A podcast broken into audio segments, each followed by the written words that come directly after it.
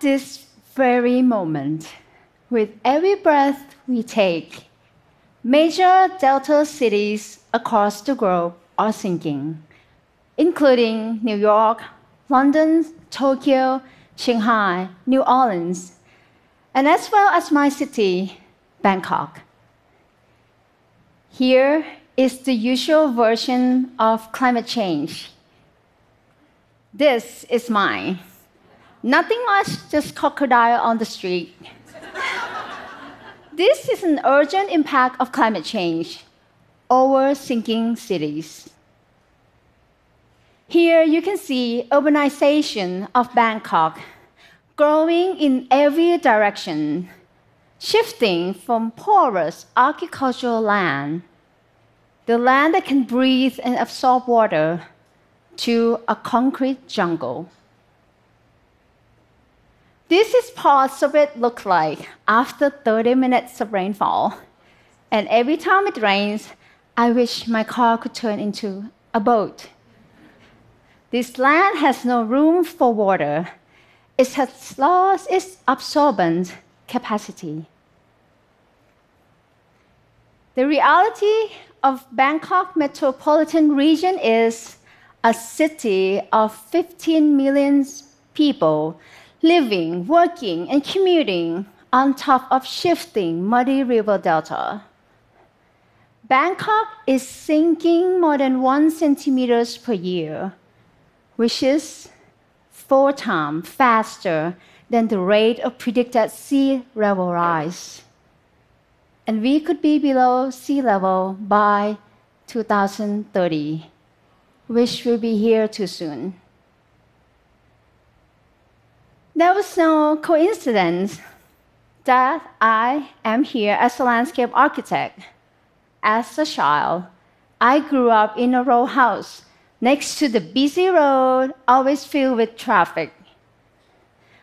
In front of my house, there was a concrete parking lot, and that was my playground. The only living creature I would find and had fun with were these sneaky little plants trying to go through the crack of the concrete pavement. My favorite games with friends was to dig the bigger and the bigger hole through this crack, to let this little plant creep out, sneak out more and more. And yes, landscape architecture gives me the opportunity to continue my cracking ambition to connect this concrete land back to nature. Before Thais, my people, we were adapted to the cycle of the wet and dry season. And you could call us amphibious. We live both on land and on water we were adapted to both. And flooding was a happy event when the water fertilized our land. But now flooding means disaster. 2011, Thailand was hit by the most damaging and the most expensive flood disaster in our history flooding has turned central Thailand into an enormous lake. Here you can see the scale of the flood in the center of the image to the scale of Bangkok, outlined in yellow. The water was overflowing from the north, making its way across several provinces. Millions of my people, including me and my family, were displaced and homeless. Some had to escape the city. Many were terrified of losing their home and their belongings, so they stayed back in the flood with no electricity and clean water. For me, this flood reflects clearly that our modern infrastructure, and especially our notion of fighting flood with concrete had made us so extremely vulnerable to the climate uncertainty. But in the heart of this disaster, I found my calling. I cannot just sit and wait as my city continued to sink. The city needed me, and I have ability to fix this problem. Six years ago, I started my project. My teams and I won the design competition for Chulalongkorn Centenary Park. This was the big, bold mission of the first university in Thailand for celebrating its 100th anniversary by giving this piece of land as a public park to our city. Having a park sounds very normal to many other cities, but not in Bangkok, which has one of the lowest public green space per capita among megacities in Asia. Our projects become the first new public park in almost 30 years. The 11 acres park, a big green crack at the heart of Bangkok, opened just last year. Thank you.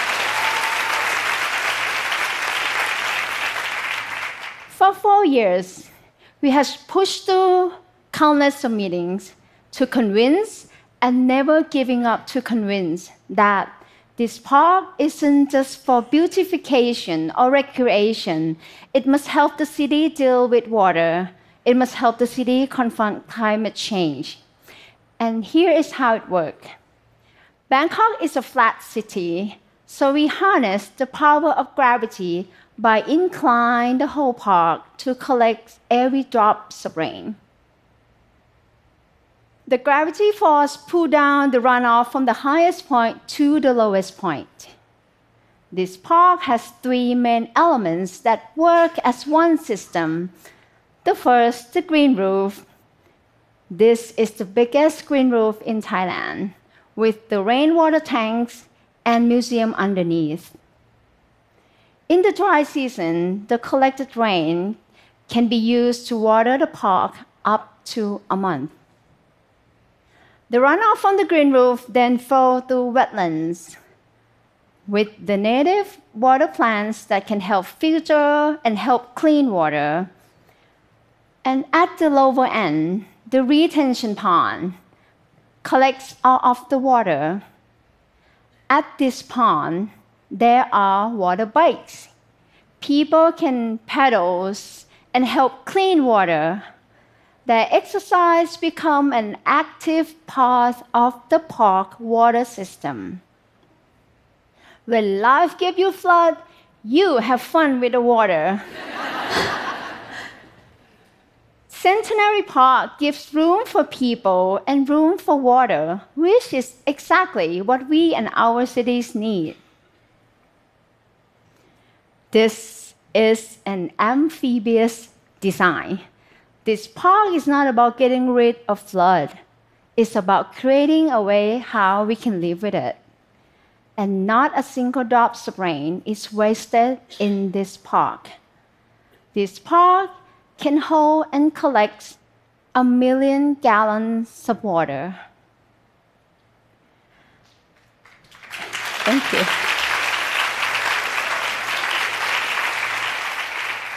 Every given project for me, it's an opportunity to create more green cracks to this concrete jungle by using landscape architecture as solution, like turning this concrete roof to an urban farm, which can help absorb rain, reduce urban heat island, and grow food in the middle of the city reuse the abandoned concrete structure to become a green pedestrian bridge. And another flood-proof park at Thammasat University, which nearly completes the biggest green roof in academic campus yet in Southeast Asia. Severe flooding is our new normal. Putting Southeast Asia region the region with the most coastline at extreme risk. Creating a park is just one solution. The awareness of climate change means we, in every profession we are involved, are increasingly obligated to understand the climate risk and put whatever we are working on as part of the solution. Because if our city continue the way they are now, the similar catastrophe will happen again and again. Creating a solution in these sinking cities is like making impossible possible. And for that, I would like to share one word that I always keep in mind. That is ตั้งใจ ตั้งใจ literal translation for ตั้ง is to firmly stand. And for ใจ means heart. Firmly stand your heart at your goal. In Thai language, when you commit to do something, you put tang jai in front of your word, so your heart will be in your action. No matter how rough the path, how big the crack, you push to your goal because that's where your heart is. And yes, Thailand is home. This land is my only home. And that's where I firmly stand my heart. Where do you stand yours?